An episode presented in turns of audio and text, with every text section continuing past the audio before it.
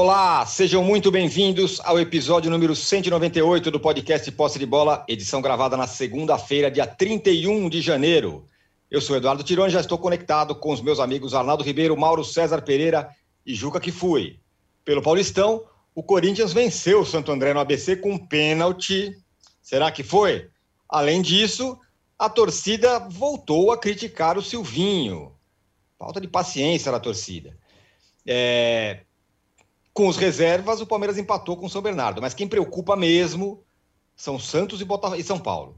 O Peixe perdeu em casa para o Botafogo e o São Paulo empatou e quase perdeu com o Ituano no Morumbi, se não fosse uma defesa de pênalti do Jandrei, que entrou no lugar do Volpe. E pior de tudo isso, a entrevista coletiva do Ceni depois chamou atenção pelo desânimo. O que está acontecendo? No segundo bloco, a gente vai falar do Flamengo, que empatou com Volta Redonda em um jogo que pouca gente pôde assistir. Isso mesmo. A plataforma que transmite o Carioca não funcionou, os rubro-negros ficaram enlouquecidos, que virou um jogo quase que invisível. O presidente Landim, que em 2020 rompeu com a TV Globo e liderou o movimento da lei do mandante, pediu desculpas à torcida e falou que vai cobrar providências. Botafogo e Fluminense venceram e o Vasco só empatou. Temas para o segundo bloco. E as vitórias do Cruzeiro e Galo no Mineiro e a vitória do Inter, o empate do Grêmio no Gaúcho, serão os temas do terceiro bloco. Um recado importante: você que assiste a gravação do podcast pelo YouTube, não deixe de se inscrever no canal do All Sport. E você que escuta o podcast na sua plataforma predileta, não deixe de seguir o Posse de Bola. A gente já tem uma enquete aqui é, no ar, para quem está acompanhando ao vivo, e a pergunta é a seguinte: ainda é cedo para criticar o Silvinho? Sim ou não? São dois jogos no Campeonato Paulista, mais o restante do, da, da, do trabalho dele no, no Brasileiro do ano passado. Você vote aí que a gente daqui a pouco vai dar as parciais. Bom dia, boa tarde, boa noite a todos. Juca, Vou perguntar a mesma coisa para você com outras palavras. A torcida do Corinthians está exigente demais? Corinthians ganhou de 1 a 0 fora de casa. Então, bom dia, boa tarde, boa noite. Você, âncora, primeiro vamos dizer as coisas como as coisas são. Vivêssemos num país poliesportivo e dedicaríamos este poste de bola à épica vitória de Rafael Nadal ontem coisa, né? no aberto da Austrália foi das madrugadas mais bem empregadas de toda a minha vida. Eu, na verdade, eu me dediquei no começo dela a ver o jogo da Biadade. Fiquei frustrado com a derrota, porque ela fez um partidaço. Mas daí eram duas e meia da manhã, eu disse para mim mesmo: não, não vou ver, não vou ver o Nadal. É muito, muito sacrifício mas acordei sozinho, cinco e meia. Comecei a ver, me prometendo que desligaria a televisão e voltaria a dormir, e não consegui. Fiquei até às dez da manhã, dez e pouco, vendo o jogo. Foi uma coisa absolutamente fantástica, fabulosa. Ô, ô âncora, veja as contradições da abertura mesma feita por você. A torcida do Corinthians está impaciente com o Silvinho. E a torcida do São Paulo não está impaciente com o Rogério Ceni? Muito.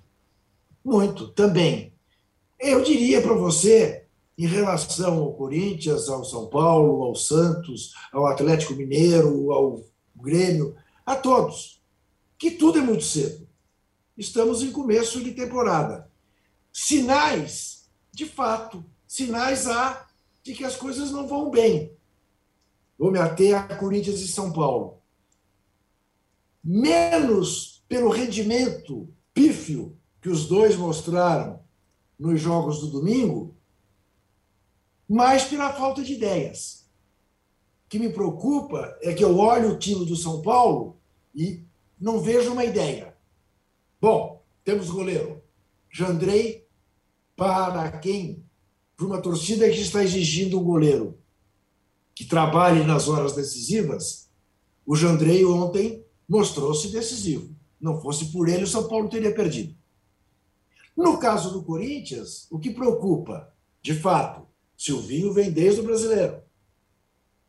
Agora, no Paulista, do jogo da Ferroviária para o jogo de ontem, embora contra a Ferroviária em casa o Corinthians tenha apenas empatado, o Corinthians regrediu. Regrediu. Bom, isso é grave na segunda rodada de um torneio de pré-temporada? Não, grave não é. Mas que ideias tem o Silvinho para jogar sem centroavante, por exemplo? Vamos que o Corinthians não consiga um centroavante. Não é novidade nenhuma no mundo do futebol, e não é de hoje, times serem bem-sucedidos sem centroavante. Sem centroavante, centroavante. O nove fixo. E o Corinthians não parece, o Silvinho não parece ter uma ideia para resolver isso no Corinthians com tantos talentos como tem o Corinthians hoje. Verdade que no domingo não teve alguns desses talentos. Renato Augusto, o mais talentoso, não jogou. O William, o mais perigoso, o mais né, uh, uh, uh, impactante, também não jogou. Mas há motivos para a torcida ficar impaciente. Não há motivos para crítica endossar a impaciência. E há motivos para dizer que ontem só faltou, nos acréscimos causados pelos fogos de artifício da torcida do Corinthians, que o Santo André empatasse o jogo, que a torcida merecia. Que realmente, com o jogo na mão, o Corinthians, a torcida do Corinthians causou uma interrupção de quatro minutos que poderia, no final do jogo, ter custado caro. Mas eu acho que é tudo muito cedo ainda, âncora, para conclusões. Né? Vou ser coerente com aquilo que sempre digo: há que se dar tempo. Mas também sei que o tempo do Silvinho, por causa do ano passado, não é, por exemplo, o mesmo tempo do Rogério Ceni. Embora a torcida do São Paulo pareça mais brava com o Rogério Ceni do que a do Corinthians com o Silvinho apesar de toda a braveza. É isso, né, Arnaldo? Os dois times começam assim. O Silvinho ainda tem, já tem um trabalho um pouco mais longo, mas também a torcida do São Paulo, é, é, mais do que impaciente, acho que é uma preocupação, né? Do lado do Corinthians, acho que tem impaciência. Do lado do São Paulo, é uma preocupação com esse começo do São Paulo e também com o desânimo do, do Ceni. É, você vê como, como são as coisas, né? Quando a bola tá rolando, não importa que seja o Paulistinha, etc e tal, as coisas aparecem, mesmo que sejam sinais. E em alguns casos, é, Silvinho, como o Juca falou, sinais de mais tempo, né? É, de trabalho, sendo tanto quanto, é, digamos, precipitada essa, essa, essa análise por conta de, de da chegada recente dele ao clube, ou a volta dele recente ao clube, mas eu vejo pequenas e sutis eh, e saborosas diferenças nessa insatisfação em relação aos dois treinadores. Em relação ao Rogério, me parece ser uma insatisfação é, é, geral de rede social e do torcedor, mas ainda não foi manifestada explicitamente no estádio. Talvez pelo passado do Rogério. Não existe, desde que o Rogério voltou ao São Paulo, um abraço, uma recepção, que acho que o Rogério demonstra essa falta a cada entrevista, gesto na beira do campo, mas não existe o, a torcida organizada ou não no estádio pedindo a cabeça do Rogério, como existe em todo jogo do Corinthians, né, Tirone? Em Santo André, o Corinthians ganhou e a torcida do estádio, mais do que a torcida da rede social e virtual, a torcida real do campo é quem pede a cabeça do Silvinho há algum tempo. No campo, ainda no São Paulo, é um pouco diferente. É uma insatisfação mais virtual, digamos assim, né? E aí eu vejo um pouco diferente do Juca, porque eu, eu, eu acho que os dois, Silvinho e Rogério, têm ideias muito definidas, muito claras e quase intransigentes. E aí essa é a preocupação de um e de outro. O Silvinho, me parece, jogando é, fora de casa, sobretudo, como foi durante o brasileiro todo, um técnico, é, a palavra é forte, mas um técnico quase covarde, né? Que, que... Arnaldo, Arnaldo. Arnaldo, é. me permita, só coisa. Você tem toda a razão. Eu me expressei mal. Não é que falta ideia. A ideia é ruim. Falta uma A ideia dos ideia. dois. É, exatamente. Isso. É isso mesmo, Juca, é isso que eu ia chegar. Eu acho que a ideia dos dois é discutível. Aí que tá, cada um tem uma ideia. A do Silvinho é: fora de casa eu vou me defender mesmo contra o Santo André. Fazer um gol de pênalti, vou ficar lá, todo mundo atrás. Até eu estava é, vendo na rede social, o Mauro vai falar sobre isso, ele conversando com o Rodrigo Vessoni, que fez uma, do, do meu timão, que fez uma pergunta pertinente na coletiva sobre a, das linhas atrás, e você vê ali o, o Corinthians inteiro no bloco de defesa, parecendo o Ituano jogando no segundo tempo, com todo respeito ao Ituano.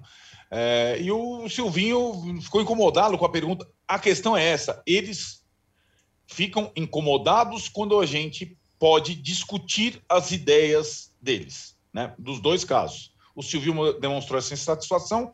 O caso do Rogério é uma ideia completamente oposta. É uma ideia diferente. É a ideia do jogo posicional, da posse de bola pela posse de bola. Aí você chega a índices é, sobrenaturais de posse de bola sem que o time tenha uma conclusão, um chute a gol, uma agressividade. É, fica um time completamente previsível, estático. E o Rogério, agora, sobretudo depois da virada do ano, e por isso nós estamos discutindo aqui, senão a gente estaria em casa. Estamos em casa, mas estamos discutindo.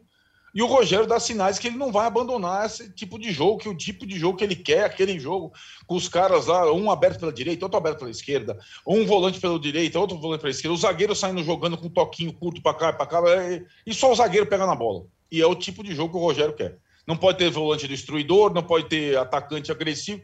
E, e acho que essas são as questões a discutir. A ideia do Silvinho e a ideia do Rogério, para mim, estão claras e são discutíveis. Né? O, no caso do Rogério, é evidente que os jogadores que chegaram, todos acrescentam ao time, inclusive o goleiro reserva, como o Juca falou, que é, sutilmente foi incluído num rodízio, já que a insatisfação com o Volpe era gigante, e falamos aqui na sexta-feira que o Volpe ia ter problemas, ia provavelmente. O Rogério já acenou que o Volpe volta no próximo jogo, que é apenas o rodízio, mas diante da torcida, o Jandrei pegou um pênalti, jogou bem. O Jandrei encaixa mais no jogo do Rogério, porque ele participa do jogo jogando, como um décimo segundo jogador, como décimo primeiro jogador, não décimo, décimo segundo é a torcida, décimo primeiro jogador. E acho que a questão aí, o que o Tironi falou, é, menos para o Silvinho e mais para o Rogério, e aí é uma questão muito específica, é o Rogério Ceni falando. Nós, eu, aqui, conhecedores, é, é, digamos, é, já com convívio extenso com o Rogério, o Rogério tem um problema de comunicação gigantesco. E quando o Rogério fala depois das partidas, é, fora o tempo do Fortaleza, que ele falava menos e era menos exposto, é difícil demais. Porque ele, ele transborda é, pessimismo, ele transborda é, quando as coisas não dão certo. E as coisas do São Paulo, por enquanto, não, dão, não estão dando certo. É, eu, é, a, a, nas redes sociais, é uma palavra que a gente, eu não uso, porque é uma coisa muito grave, mas é a questão que, que a palavra utilizada não é nem desânimo, a palavra que o Tironi utilizou é a melhor, é desânimo. A, a palavra da rede social é, é, depressivo. Essa é uma palavra muito séria, porque isso, é, isso é, é um, é um é uma chaga da, da, da humanidade atual. Então, você ficar falando depressivo, eu acho que é um pouco é, exagerado e perigoso. Agora, o desânimo é injustificável, porque o Rogério, é, ele me parece completamente desconfortável no clube que o revelou, no lugar, na segunda casa dele. Ele mora lá do estádio do Morumbi. Ele parece completamente desconfortável no comando do São Paulo. Completamente não só na, na troca, respostas e perguntas, mas na beira do campo, na escolha dos jogadores. E não tem justificativa, mesmo que ele talvez imaginasse ter sido recebido de uma outra forma na sua volta ao Morumbi, com foguetes, com bandeirão, tal, não sei o que lá.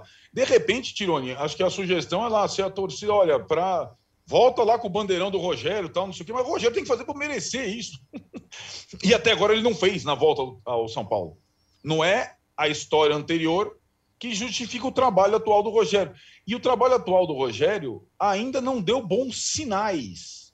Eu não, não é que não é que é, ou o Silvinho ou o Rogério têm que ser trocados, mas eles precisam de bons sinais. O Silvinho teve um brasileirão inteiro, com o time agora reforçado, a partir de agosto. E o Rogério teve um pedaço de brasileiro e agora ele reconstrói completamente o time, seguindo as suas ideias, e ainda não deu bom sinal algum. E acho que a comunicação é, é fundamental para que, é, enquanto não existirem bons sinais, é, exista alguma é, perspectiva, é, alguma, algum envolvimento, alguma situação. E acho que é, por mais que a gente analise o momento do São Paulo num geral, é, de, de, desgoverno, de administrações péssimas, gestões, etc. e tal, etc. e tal, nada justifica cada entrevista coletiva do Rogério pós-jogo. E do pessimismo do ano passado, ah, esse time não tem condição e tal, e vamos sofrer muito em 2022, as duas primeiras entrevistas, depois o início de trabalho, não é o torcedor de São Paulo que está pessimista e desconfortável, é o treinador de São Paulo que está pessimista e desconfortável, mais do que o torcedor. Então, acho que tem uma coisa ali que é de, de uma, uma, dificuldade de comunicação dos dois lados, cada um ao seu jeito, que dificulta é, a aceitação ao trabalho de ambos. São situações diferentes, mas elas convergem em alguns pontos. E acho que esse ponto da falta de boa comunicação dos dois é latente. Ô, Mauro, são duas rodadas, né? Tanto para Corinthians quanto para São Paulo. É... tem sentido a gente é, dizer aqui, ou, todo, ou quem quer dizer, não, não essas ideias aí estão erradas. Não é muito cedo ainda? A, a ideia do que... jeito de jogar e tal? Eu acho que, obviamente, é muito cedo, especialmente no caso de São Paulo, que é um time que está todo sendo remontado e com o técnico está há menos tempo, né? O, o, Silvinho vai fazer um ano, um ano de clube já, né? Ou seja, é. já tá. E os jogadores que ele recebeu, os mais importantes, chegaram na temporada passada. Agora chegou o Paulinho. Ontem ele jogou o, o, o, o William, Renato Augusto, mas esses caras já estão com ele desde o ano passado. É, eu acho que são situações diferentes. E acho também que dois jogos, gente, assim, não, há, não, não, eu não consigo, sabe, em dois jogos ter essa, essa visão assim, de que as coisas estão é, é, indo não, nem muito bem, nem muito mal. Né? Também tem isso. Né? Às vezes, ah, ganhou um outro jogo, não, está tudo maravilhoso. Ganhar esses jogos de estadual também não, não tem muito significado. Para mim, isso aí é tudo é pré-temporada. Claro que você tem o risco de não conseguir classificar, porque é, é, perde pontos no começo do campeonato. O Campeonato Paulista tem esse regulamento esquisito que os times não se enfrentam dentro do grupo, então você tem a chance aí, de repente, de acabar ficando fora, né? o risco, aliás, como na temporada passada o Palmeiras ficou quase fora né? da, da, da outra fase, é, acabou depois chegando até a decisão. Então o Campeonato até te dá muitas chances. Né? É, o, o, o, o Ceni meio desanimado, acho que já é meio que uma, uma coisa da rotina é. do, do, do, do, do São Paulo, eu acho que da natureza dele. Né? Acho que ele vai mudar. Acho que ele vai mudar. Ele não consegue e nem se esforça, me parece, para tentar disfarçar uma insatisfação. Ele parece que se abate de fato. É, é, agora, se ele se abater na coletiva, mas não se abater no dia a dia, é menos mal. É importante que no dia a dia ele trabalhe para mudar isso aí, para que o time consiga avançar. E no caso do Corinthians, aí eu acho que é mais complicado você ver o Silvinho nessa resposta que ele deu ao Vessone, que o Arnaldo citou na coletiva. É, é assustador. O Vessone pergunta para ele sobre a postura do time, que de fato se encolheu ali, ficou esperando no seu campo o Santo André. Ele diz que a resposta do, que a pergunta do, do jornalista é pobre, responde com uma ênfase muito grande, citando números de posse de bola, que realmente foi maior a posse do Corinthians, mas no segundo tempo não tão superior ao do Santo André, que criou chance tudo mais, mas o time não mata o jogo, fez um a 0 no gol de pênalti, não se impõe. E ele parece satisfeito com isso. Aí que é o problema. Entre ficar desanimado e não gostar do que viu, ficar satisfeito. Para mim, os dois jogos do Corinthians foram ruins, não gostei do primeiro também outra ferroviária, especialmente como falei aqui na sexta-feira, Paulinho de centroavante daquele jogo. Achei tudo bizarro. Parecia o Hever do, do, do Cuca de centroavante ou o, o, Gustavo Henrique do Renato Gaúcho de centroavante. Você pega um cara que é do meu campo, que ele é um jogador com boa chegada na área e transforma em centroavante. Ele era o homem mais, mais avançado esperando cruzamentos. Isso, para mim, isso é pobre para mim. Não me pergunta do colega. Isso, para mim, é bem pobre. E o jogo do Corinthians foi um jogo paupérrimo. Muito fraco. Muito fraco. É, e ele parece estar satisfeito né, pelas palavras dele, parece realmente ter, ter gostado do que viu. E aí eu acho mais preocupante ainda. Porque se pelo menos fala, ah, não, não concordo, mas realmente podemos melhorar aqui ali. Não, ele achou que o time se impôs, que. Aí no final ele se contradiz, né? Que ele fala assim: é, aí depois o Santo André, o adversário, ele fala, o adversário avança, tem um adversário, então ele se lança ao ataque. Bem, o adversário avança e fica no seu campo se você permitir. Se você, como time mais técnico, é, tiver uma outra postura, esse adversário que é tecnicamente inferior, dificilmente terá condições de encurralar você no seu campo. É de estratégia mesmo. O Corinthians queria voltar para poder jogar no contra-ataque contra o Santo André. E aí flerta com o perigo. O adversário, no caso, né, rondando a área, que é o que mais acontece no futebol brasileiro. Os técnicos, o time não mata o jogo. Dificilmente o time brasileiro faz 1 a 0 técnico brasileiro, né?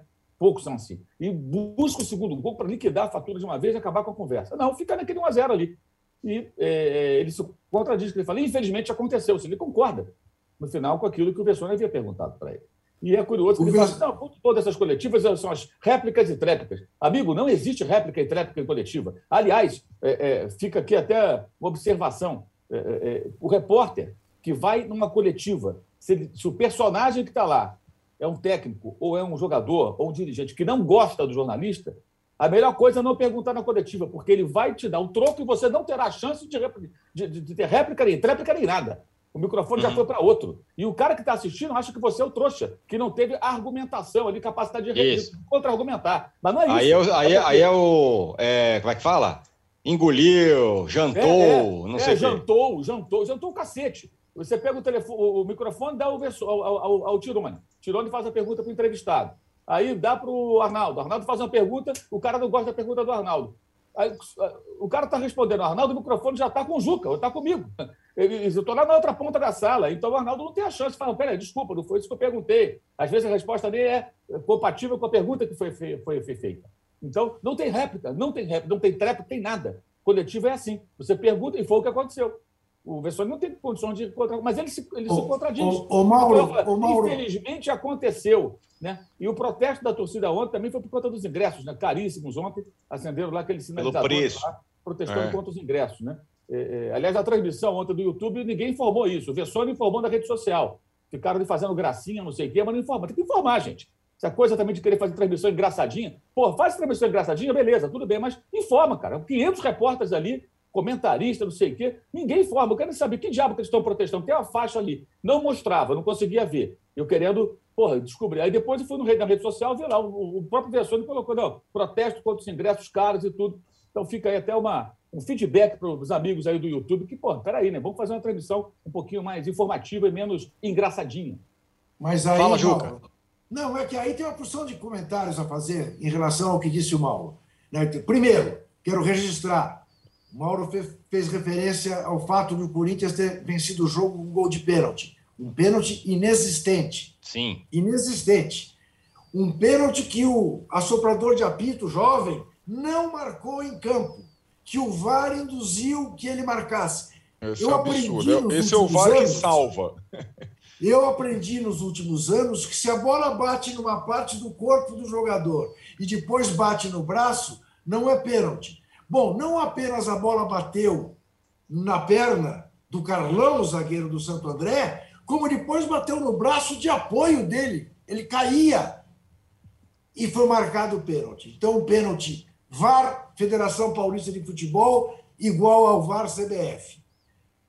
Mas, geração da transmissão, Federação Paulista de Futebol. Aí não mostra a faixa. E terceiro, Vessone virou porque é dos poucos que fazem perguntas incômodas, inimigo nas coletivas do Corinthians, seja contra o presidente, é. seja quando é com o treinador. Né? Então, ele só recebe respostas grosseiras, porque não pode replicar. E aí eu vou lhe dizer uma coisa, ô Mauro. O próximo a perguntar, se tivesse um mínimo de senso, não de solidariedade, não de corporativismo, mas de jornalismo, permaneceria na pergunta do colega anterior e diria: Silvinho, você não respondeu a ele a pergunta como ele, ele fez, mas falta coragem para isso. Bom, ótimo ponto, muito bom ponto. É, Isso tem uma galera aqui... acontece, né? Isso raramente, raramente, acontece. E aí não se trata de corporativismo, vamos frisar. Trata-se de você tentar conduzir a, a, coletiva para as perguntas pertinentes com relação ao que está tá acontecendo. Né? Perfeito. Ou seja, é, é, e outra coisa que eu queria falar rapidamente, só para complementar. É, é, de fato, como o Juca bem observou, a transmissão da Federação Paulista não mostra. Mas o pessoal, os repórteres, podem falar, ou deveriam falar. Olha, isso aqui é um protesto tal, ou não pode. Porque aí não tem sentido. Sabe? Fica aqui uma crítica absolutamente construtiva. Não dá, gente. Ontem, foi para mim, foi angustiante, porque eu só estou vendo a torcida do Corinthians acendendo sinalizador, né? E, e, e, abrindo uma faixa, tem alguma coisa aí. E isso aí, que pesa aí a questão de parar o jogo e tudo mais, eu acho muito legal da torcida do Corinthians. Eles vão para o pau mesmo. Não tem esse negócio, não. Protestam, reclamam, o ingresso está caro, criticam, reclamam, fazem um diabo. Não ficam ali cordados de braços cruzados, não. Eu acho que isso é uma coisa importante. É, é, é, é isso, isso aí é a essência da torcida organizada. Protestar, criticar dirigente, criticar jogador, criticar o que é ruim para o clube. Claro que elas se contradizem, é, têm suas idiosincrasias e tudo mais, a gente sabe disso. Mas quando está protestando contra preço de ingresso absurdo, eu acho que a torcida está certa e, a, e, as torcidas do Corinthians têm essa característica, para mim, positiva, de não se curvar esse tipo de coisa. Eles vão lá eu, e criticam, eu... vão para o pau, e eu acho isso importante. Aliás, para quem não sabe, torcidas organizadas que surgiram lá nos anos 60, dos anos, até antes, né? É, é, é, dos anos 60, especialmente, surgiram durante a ditadura militar, elas surgiram justamente para isso, para questionar maus dirigentes e tentar mudar o rumo das coisas. A Gaviões da Fiel foi assim, e outras tantas de outros clubes importantes do futebol brasileiro. Então, quando isso eu... acontece, acho que é legal colocar no contexto. Tem interrupção do jogo e tal, beleza, isso realmente pode causar problemas, porque tem a proibição. Agora, a informação tem que circular. Na hora, o que está acontecendo? É só porque eles querem acender os sinalizadores? Não. Havia um protesto e me parece um uhum. protesto absolutamente pertinente. Uma, um esclarecimento e uma pergunta, não. O esclarecimento. Eu desconhecia o motivo de, da manifestação. Eu não sabia. Eu não vi essa faixa e não sabia que havia ali um protesto contra o preço dos ingressos. A, segunda, a pergunta: aquilo não é exatamente sinalizador, né? Sinalizador é aquilo que atingiu o menino lá na Bolívia. Não, também é chamado de sinalizador, é. né, Júlio? O pessoal também é? chama. É, esse pisca-pisca, no caso, ele tinha uns pisca-pisca uns fogos que saem e que explodem ali pequenininhos é, é, o pessoal convencionou também de chamar de sinalizador, né? então gera ah. essa, essa confusão. Toda, todo pisca-pisca que acende no estádio, o pessoal tá. chama de sinalizador. Tá. É, então, aquele outro seria, digamos, aquele, aquele assassino lá, é o, é o sinalizador assassino, é o sinalizador naval. Que eu não sei para que isso, é o, isso é o naval, hoje, porque, porque aquilo estoura lá, não sei quantos metros de altura, e ninguém é. vê. Ou seja, você solta aquilo e explode lá em cima. Só que ele foi para baixo e aí atingiu o menino Kevin ali, aconteceu aquela tragédia na Bolívia. O Arnaldo, óbvio, né? É. É, falando sobre os dois outros é, paulistas, Palmeiras vai nadando. E aí a pergunta que eu quero fazer para você é a seguinte: essa boa fase do Palmeiras também não joga pressão nos outros todos, Santos inclusive, que também está mal? Nossa, parecem dois clubes completamente diferentes, distantes, né? É, nossa, né? Nossa, a distância entre o Palmeiras e o Santos hoje é abissal. E lembrar que eles fizeram uma final de Libertadores é, há um ano, né? Foi mais ou menos nessa época, né? É, e a coisa ficou muito distante. O, o Palmeiras, né, Tironi, voltou antes. É, o Abel, nessa última partida, resolveu preservar todos os titulares. Eles voltam na despedida contra o Água Santa. E aí acho que o Palmeiras tem feito tudo certinho. O Abel convocando a torcida para despedida antes do Mundial, baixando os ingressos, coisa que era impossível no Palmeiras. Nós estamos falando do protesto, dos ingressos do Corinthians. Agora o Palmeiras vai baixar o ingresso é, antes do jogo contra o H Santa, a despedida, e o time vai lá. O Abel já sabe qual é o time que vai escalar é, contra o, o, seu adversário na semifinal do Mundial. E o Palmeiras é, usou o Paulista. engraçado.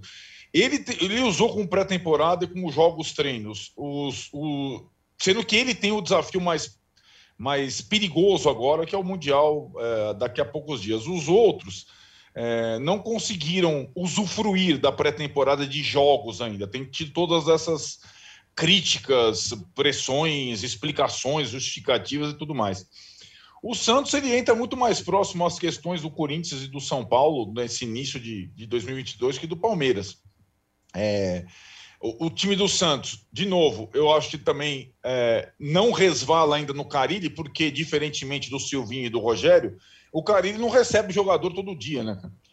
E o Silvinho e o Rogério recebem, e jogadores caros, né? O Carilli acabou de perder o Marinho, por exemplo, né, para o Flamengo, né? Então ele vai, vai reconstruindo o time. Aliás, tem a questão que É, nós vamos falar do Marinho, que se apresenta o Flamengo nessa segunda, depois, quando a gente tratar do, do estadual do Rio no segundo bloco. É verdade também que lá internamente, inclusive, consultado o Carilho, o Marinho já não, não vivia de, digamos, uma boa convivência no Santos. Os caras já não estavam aguentando mais o Marinho. Mas o fato é que em campo ele faz falta e o time do Santos está sendo reconstruído pela enésima vez. É um time que já tinha problemas é, ofensivos de, de poder de fogo na temporada passada. O único reforço contratado para esse setor foi o Ricardo Goulart, que ainda não, não pôde jogar. E o Santos é muito frágil nesse início, muito frágil. Tentando o Carilli um esquema com três zagueiros para proteger mais a defesa, mas o Santos é, a sorte do Santos é que no grupo dele, do Paulista, nesse regulamento que os times não jogam entre eles no mesmo grupo, o grupo do Santos não pontua. Ninguém pontua. Então o Santos está ali ainda, sei lá, tá, não está na, situação desesperadora. Mas vale lembrar, o Santos também estava num grupo que não pontuava no campeonato passado e passou a ter risco de rebaixamento, que aí é pontuação geral, até a última rodada do Paulista. Né? E acho que o Santos, que viveu essa situação completamente desconfortável no Paulista e no Brasileiro, é, precisa reagir, mas o trabalho do Carilli é diferente para mim do trabalho do Silvinho e do Rogério. Ele tem muito menos opções é, e situações, é, tanto que acho que a, as más atuações e os maus resultados ainda não recaem sobre as costas dele. O Abel Ferreira está numa outra circunstância, o Palmeiras está num outro patamar. Aliás, tem Santos e Corinthians na quarta-feira, hein? Santos e aí e tá. quarta-feira. Santos e Corinthians. É, Corinthians. Santos não ganhou ainda. Corinthians tem quatro pontos, está invicto. Quem está mais pressionado para o jogo? O Carilho ou o Silvinho? O Silvinho. Pois é. O Carilho está com Covid, né? provavelmente nem estará lá. Pois é, então, nem, ah, nem isso, isso, ele pôde fazer. Muito bem, fechamos aqui o primeiro bloco do episódio 198 do podcast Posse de Bola. Estamos com uma taxa de likes anêmica. É, tipo coletiva do Sene? Tipo a coletiva Sim. do Sene. O Juca tá ali fazendo a sua parte para a gente chegar em pelo menos 3 mil likes aqui, vai, até a volta para o segundo bloco. A gente volta em um minuto para falar do jogo invisível do Flamengo. Ninguém consegue ver o jogo do Campeonato Carioca, o jogo do Flamengo. Parabéns, Marcelo Campos Pinto. E também dos outros, dos outros cariocas, Vasco, Botafogo e Fluminense. Já voltamos.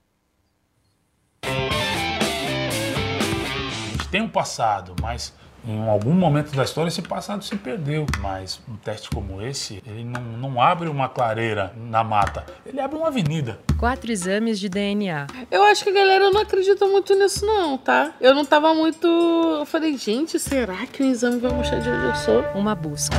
Quando chega um exame de DNA e me diz que eu sou 90% africana, a ciência está dizendo que ela é capaz. O passado se reconecta com o futuro. Como se fosse um, um desafio agora, falar, irmão, é o seguinte, você tem Nigéria e você tem sua avó. Dá um jeito para você ligar esses dois pontos. Tá aí. Se tem uma política de ressarcimento, o Estado brasileiro podia fazer é esse um pacote de exame de DNA para todo mundo, para toda a população negra brasileira. Pericles, MC Carol, Eliana Alves Cruz, Yuri Marçal. Origens. Quem não sabe de onde veio, não sabe para onde vai. Assista no YouTube de Movidoc. Estamos de volta para o segundo bloco do episódio 198 do podcast Posse de Bola. E aí, Mauro, teve uma revolta da torcida do Flamengo nas redes sociais contra o fato de que ninguém consegue ver o jogo do Flamengo, ninguém conseguiu assistir direito.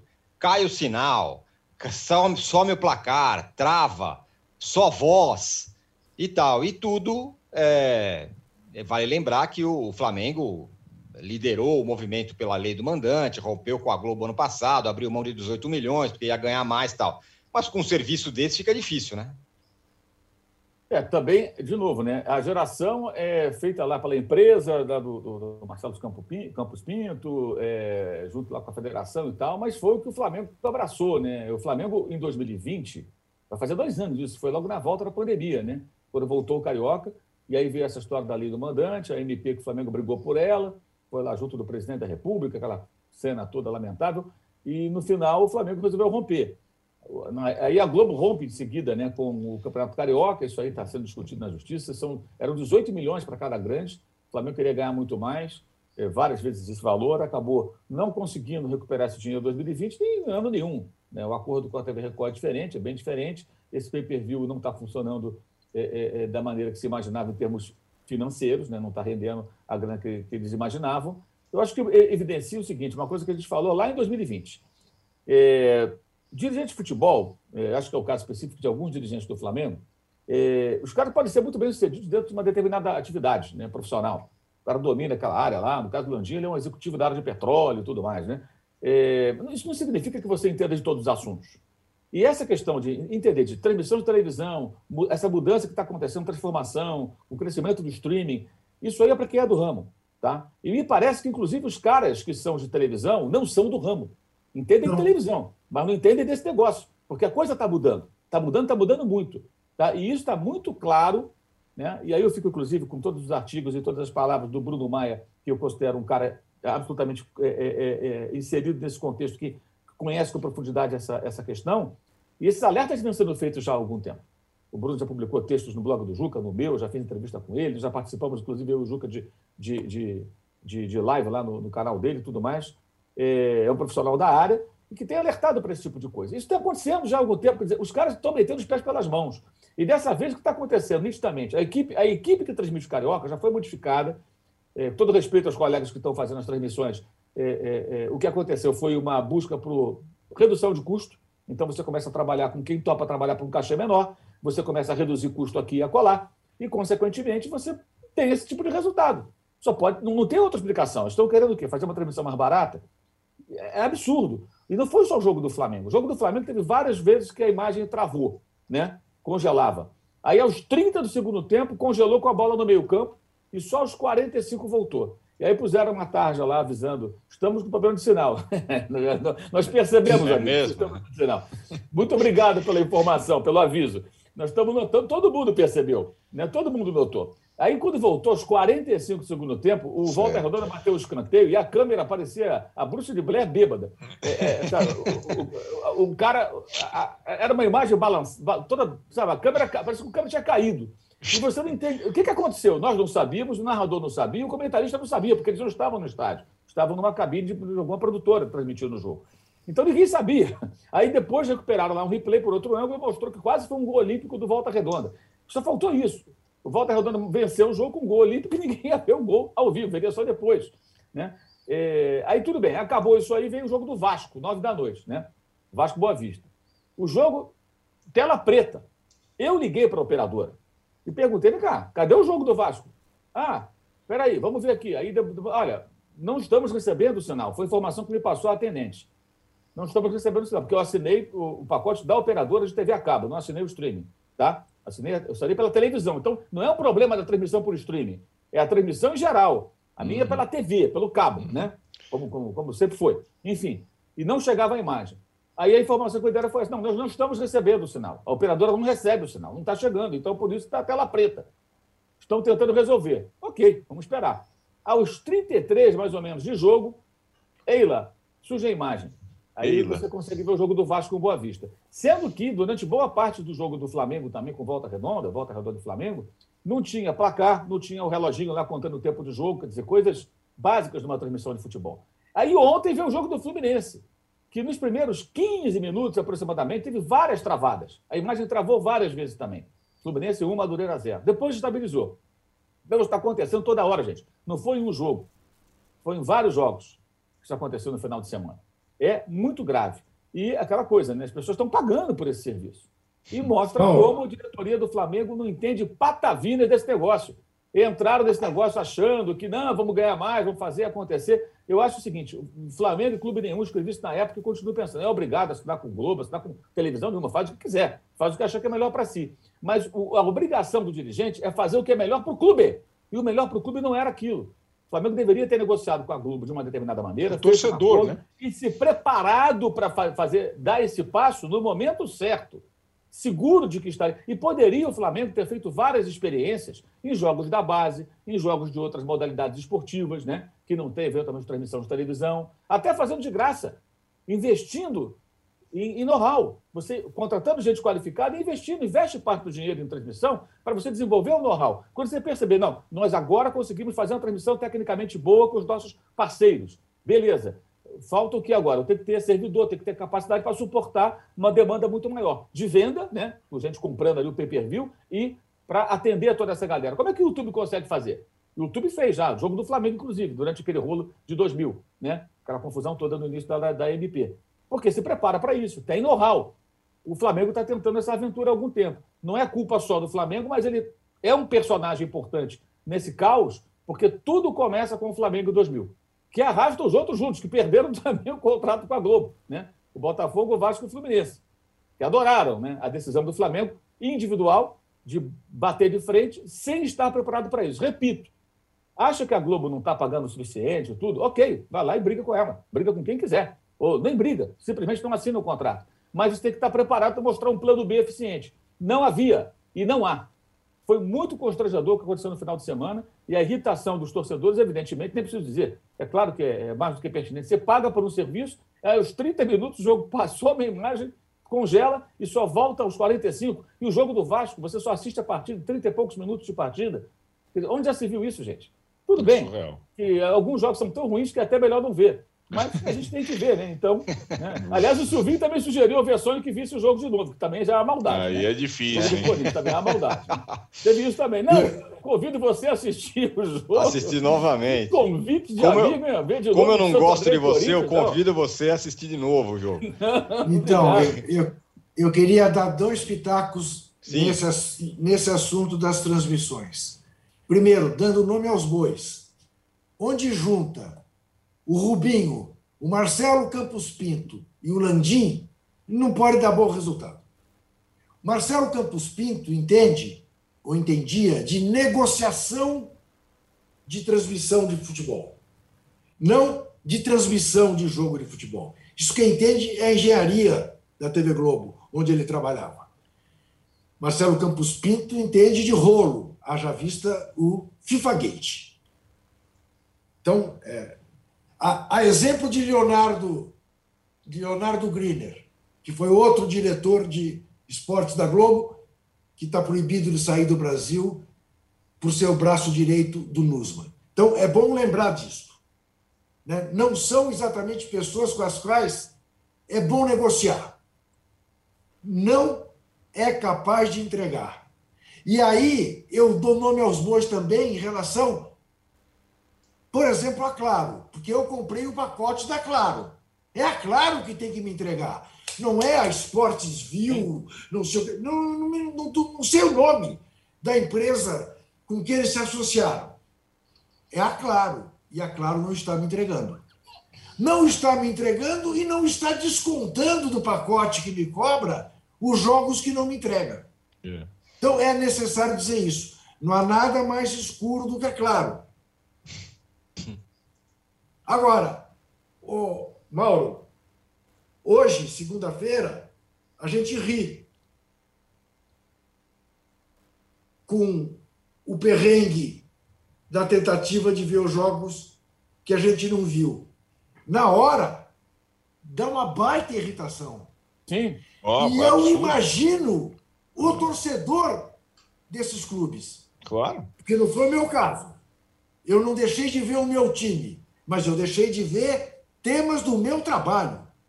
Eu não pude fazer nada em relação a jogos que eu não vi e que eu precisava ver. Cabe até ação na justiça. Cabe até você acionar os responsáveis. Porque quando você se refere ao fato de que o Landim entende de prospecção de petróleo, eu lhe digo: pergunte aos aposentados e aposentadas que entraram na, na iniciativa dele, da empresa dele de petróleo, o que eles acham, o que elas acham sobre a competência dele para prospectar petróleo. É, muito bem. O, Arnaldo, pelo menos algum, alguma parte dos outros jogos deu para ver, né? E o que a gente pode ver é que o Fluminense, que o Abel já. Aquele primeiro jogo que foi horroroso, ele já mudou, já botou o Luiz Henrique de, de joga, jogando, já tentou três atacantes, já mudou os atacantes.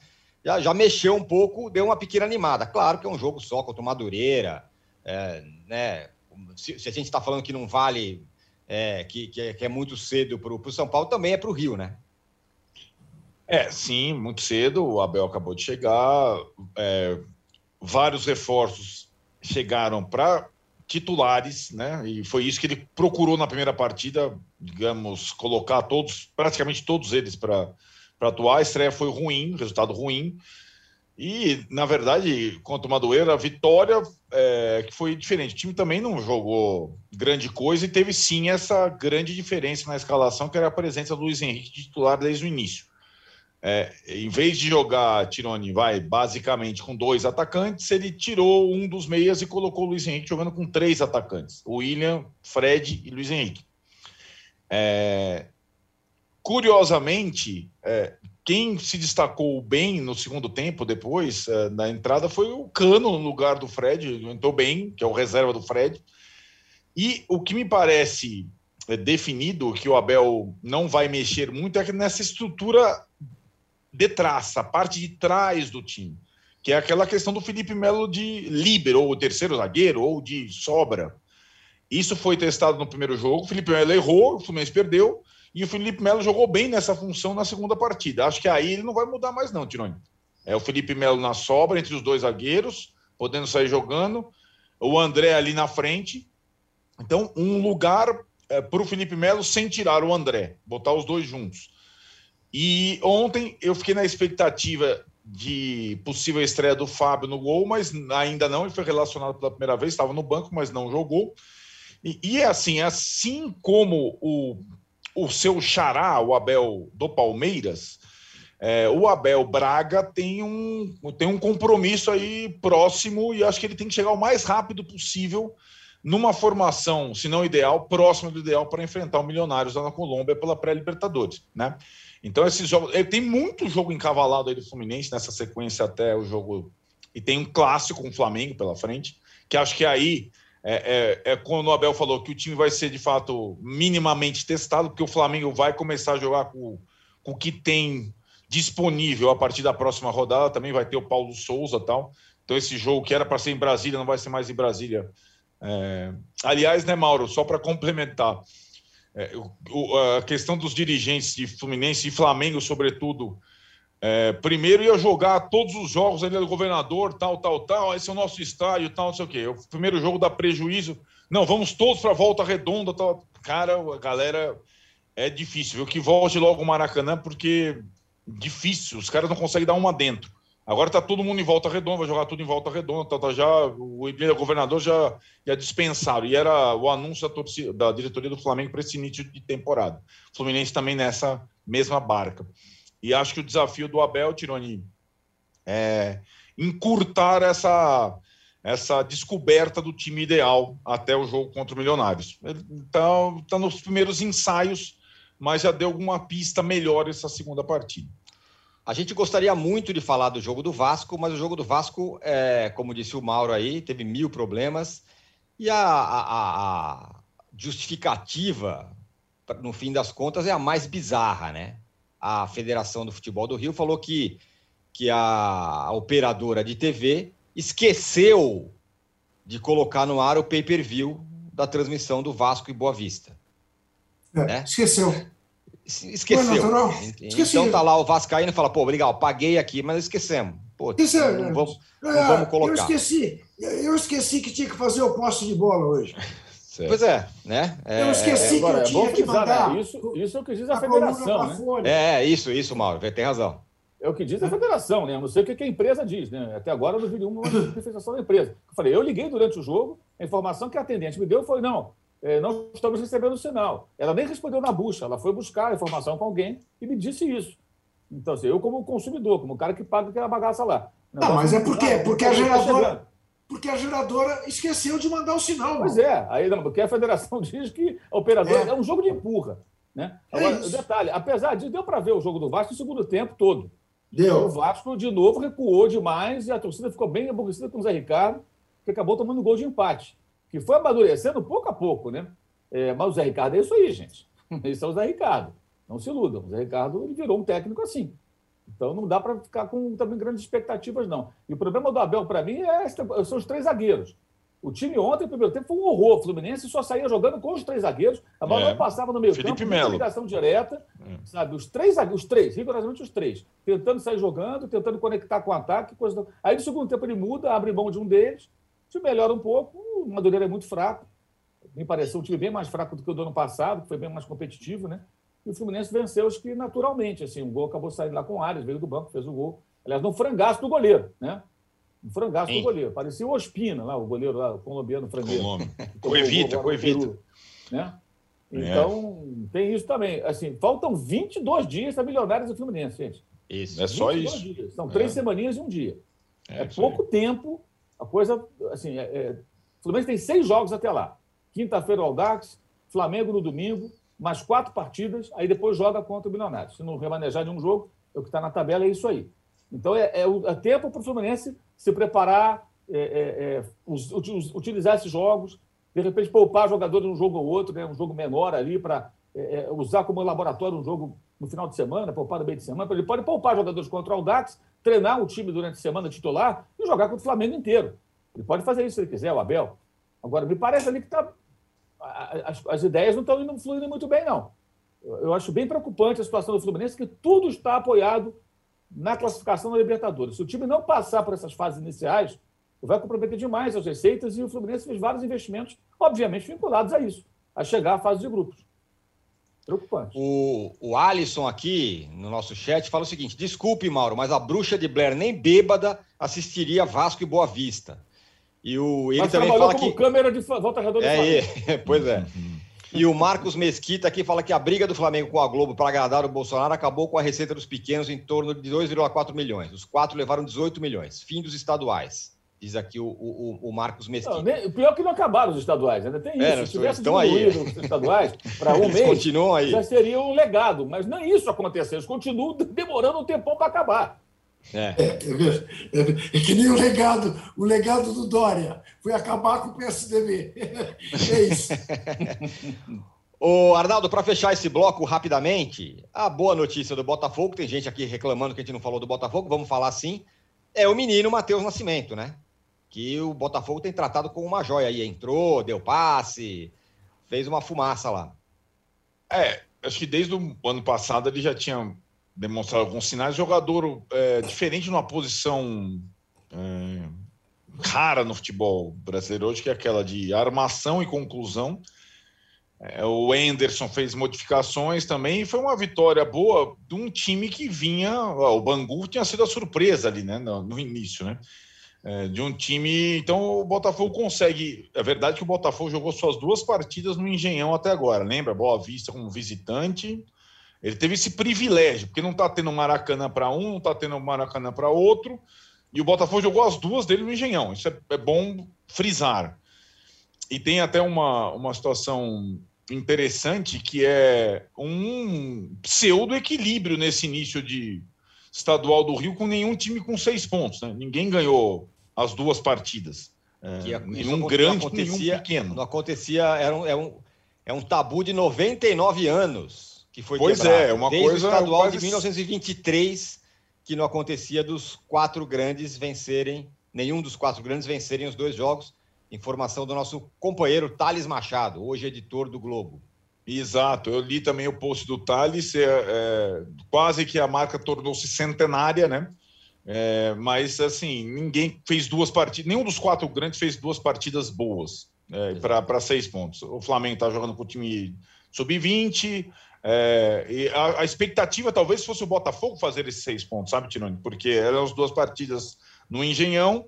O time, é verdade, perdeu alguns jogadores importantes nessa temporada, como o Navarro, né, que até perdeu o pênalti pelo Palmeiras na, na rodada, mas é, o, o técnico foi mantido, a base foi mantida, e aí aquele tropeço contra o Boa Vista no início, talvez a expectativa fosse que o Botafogo, que dos quatro foi o que menos mexeu e que jogava na sua casa, no seu estádio conhecido, pudesse fazer os seis pontos, mas não fez. Foi uma melhora em relação à primeira partida, mas nada também de, de brilhante, entusiasmante.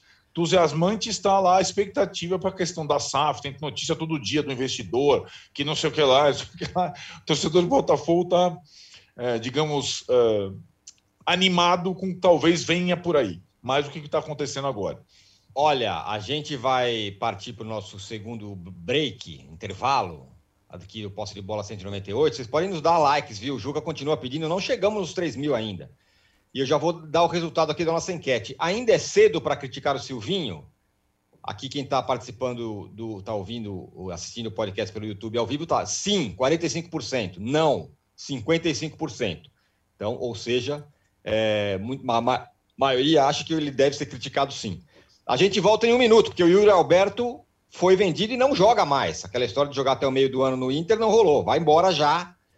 E também do Galo, que jogou pela primeira vez com o seu time titular. Já voltamos. No cantinho do Parque Antártico, onde eles ficavam refugiados, cantavam o Cléo morreu, a mancha se fudeu. Em 1988, um assassinato do lado do estádio do Palmeiras marcou a história das torcidas no Brasil. A rivalidade entre as principais organizadas aumentou e a forma de torcer dentro e fora dos estádios nunca mais foi a mesma. O podcast Futebol Bandido agora se chama Wall Sport Histórias. Nessa terceira temporada, a gente descobriu documentos inéditos que revelam detalhes dos primeiros anos das organizadas. Uma jornada cheia de festas, brigas, reviravoltas e despedidas precoces. Todas as violências que você vê é em ônibus, é em estádio, em qualquer lugar. Não é ponto de uma que não tem torcida uniformizada hoje. Você pode ouvir o Wall Sport Histórias sobre Meninos e Porcos no site do UOL e no seu agregador de podcasts preferido.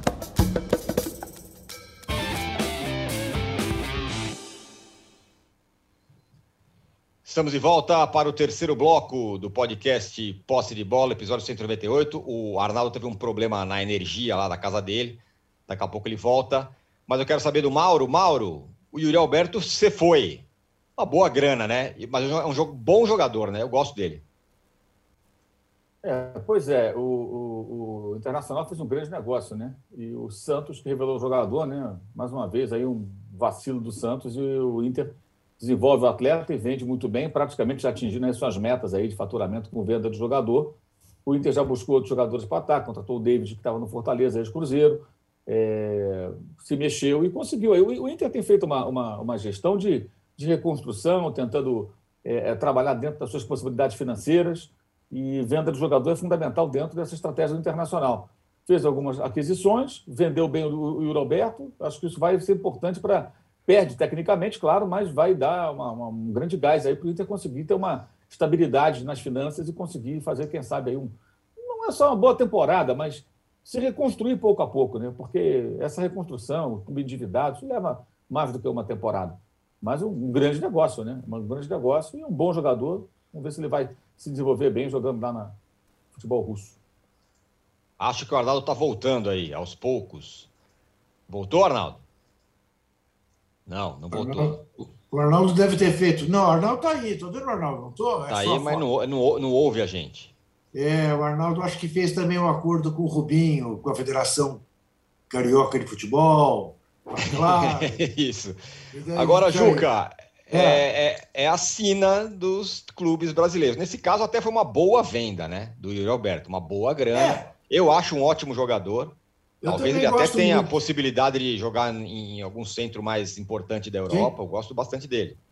Queria vê-lo no Corinthians, uh, sem dúvida nenhuma.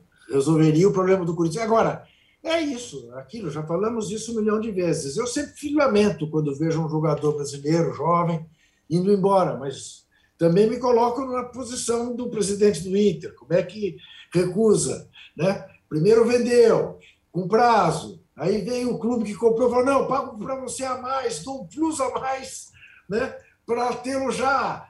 Acaba indo. Né? É, é absolutamente insuportável a pressão né, da falta de dinheiro. E são raros os clubes brasileiros que podem dizer não. Palmeiras está dizendo não. Né? Tem um assédio aí do Ajax em relação ao Giovani, que é, é o menos badalado, né? o badalado é o menino Hendrick, mas esse Giovani também encheu os olhos de quem o viu jogar uh, nos jogos da Copinha, e o Palmeiras está falando: não, não vou vender. Né? Não vou vender, paga a multa, e a multa é estratosférica. E acho legal. Saúdo o Palmeiras por poder fazer isso. Mas quem, quem mais pode? São muito poucos os que podem. Então, lá se vai o Yuri Né? Tomara que faça sucesso, vai para um futebol menor, né? que é o futebol russo, mas é isso. O mercado brasileiro não faz frente ao russo, ao turco, a, a, a que não são do mesmo nível do Brasil. Muito mas, bem. o- o- mas assim, eu acho, eh, só para registrar, eu acho que o valor pago pro- pelo Roberto, fosse o Flamengo ou Palmeiras, também venderia. Venderia, É, sim. eu também acho muito bom. é, muito- foi foi é, muito é bem grana. vendido. O Internacional fez um grande negócio. Eu concordo. Arnaldo, é, o Galo, enfim, estreou seu time titular em ritmo de treino, lá ganhou do Tom Bense, mas o, quem tá andando bem mesmo é o Cruzeiro, né? Tá duas vitórias, ganhou de novo. Você está Cadê sem o- som. Cadê, cadê, cadê, cadê, É cadê o agora eu tava, eu tava com problema. Foi que nem o pay-per-view do estadual. Caiu tudo aqui. Caiu energia, tá caiu. A coisa foi, foi forte aqui, tá Eu vendo? pensei, eu pensei que fosse o homem da faca. Não, o homem da faca no circo. Esse aí é perigoso também. Esse é, esse me deve. Vou, vou buscar Reve- esse cara. Revelaremos imagens ainda disso aí. Mas Temos fala aí, imagens, temos imagens inéditas. Não, em Minas, Tironi, é assim, né? O Cruzeiro, se você considerar que o time só estreou no estadual com a- os jogadores que entraram em campo, porque o Ronaldo lá pagou o negócio do transfer ban 24 horas antes para inscrever os jogadores, foram duas vitórias, é, vai, interessantes, pô. Né? Tem uma coisa que dá um. Mas, assim, você não consegue analisar e por motivos óbvios, Atlético e Cruzeiro no mesmo, no mesmo balá, embora eles jogam o mesmo campeonato hoje. Né? É, o Atlético, eu acho que até precipitou a estreia dos titulares para a segunda rodada. É, quase todo mundo jogou já, o Hulk jogou, fez gol. O Hulk, aliás, completou um ano de galo.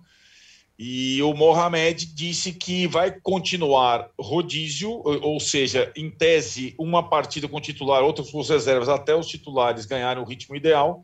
E e prevê o time em bom estado para a Supercopa diante do Flamengo. É curioso, né? Porque o Flamengo vai começar com Paulo Souza, digamos, três dias depois do Galo do Mohamed. Mas o Paulo Souza trabalha com os seus jogadores em treino e pré-temporada há muito mais tempo que o Mohamed. Né? É, o, o, o, o campo do Mohamed veio antes, três dias antes do campo do Paulo Souza. Mas a questão, o- Paulo Souza está fazendo de fato uma pré-temporada, né? E o Mohamed, meio, poucos dias, duas semanas já está botando o time titular. E, e vamos ver qual o estágio. É o, é, o, é o grande, é o primeiro grande confronto do ano aqui. E- esse jogo, ele acaba sendo. é, esse devia ser o jogo da- do início da temporada. né? Os jogos do estadual são menos interessantes, todos eles, do que esse jogo, que acaba tendo. Foi uma sacada essa, essa situação. Né? É, e como foi o Flamengo e Palmeiras no ano passado, a gente vai meio que parar para ver Flamengo e Atlético. Não tem como. Né? Então, enquanto o Palmeiras nesse ano está lá o Mundial, a gente vai, vai querer ver o primeiro duelo entre Flamengo e Atlético. E tanto o Flamengo quanto o Atlético se preparam para esse jogo especificamente, para esse abrir alas. Muito bem. Fim de papo no posse de bola. Não, já? Sim, sim. É, o Alisson fala que um repórter mascarado precisa mesmo desaparecer em alguns momentos. Faz parte do personagem. Tá falando do Arnaldo, Lembra? né? O, o grande repórter mascarado. É, Putz, fechamos Aliás, aqui, vai ter então. Bragantino em São Paulo na quinta. Ter, vou lá, mascarado. Foi assim que ele surgiu. Fechamos aqui o episódio 198 do podcast Posse de Bola. Passamos dos 3 mil likes. Obrigado, Juca. Mandou muito bem. É, obrigado, Arnaldo. Obrigado, Mauro. Obrigado, Juca. É, ao meio-dia tem Sport. é, Ao meio-dia, peraí que eu já vou falar, que eu tô perdidão aqui. Calma. Ao é meio-dia pode? tem É. o All News Tarde, com a Fabiola Cildral. Fabiola Cidral. Para quem está acompanhando ao vivo Cidral, aqui. que é O All prima, News que é Tarde, prima do. Isso. Tá vendo? Entendeu? Isso. Ficamos por É. aqui. Sexta-feira voltamos. Tchau. Você pode ouvir este e outros podcasts do UOL em uol.com.br barra podcasts. Posse de Bola tem pauta e edição de Arnaldo Ribeiro e Eduardo Tironi, produção de Rubens Lisboa, edição de áudio de João Pedro Pinheiro e coordenação de Juliana Carpanês.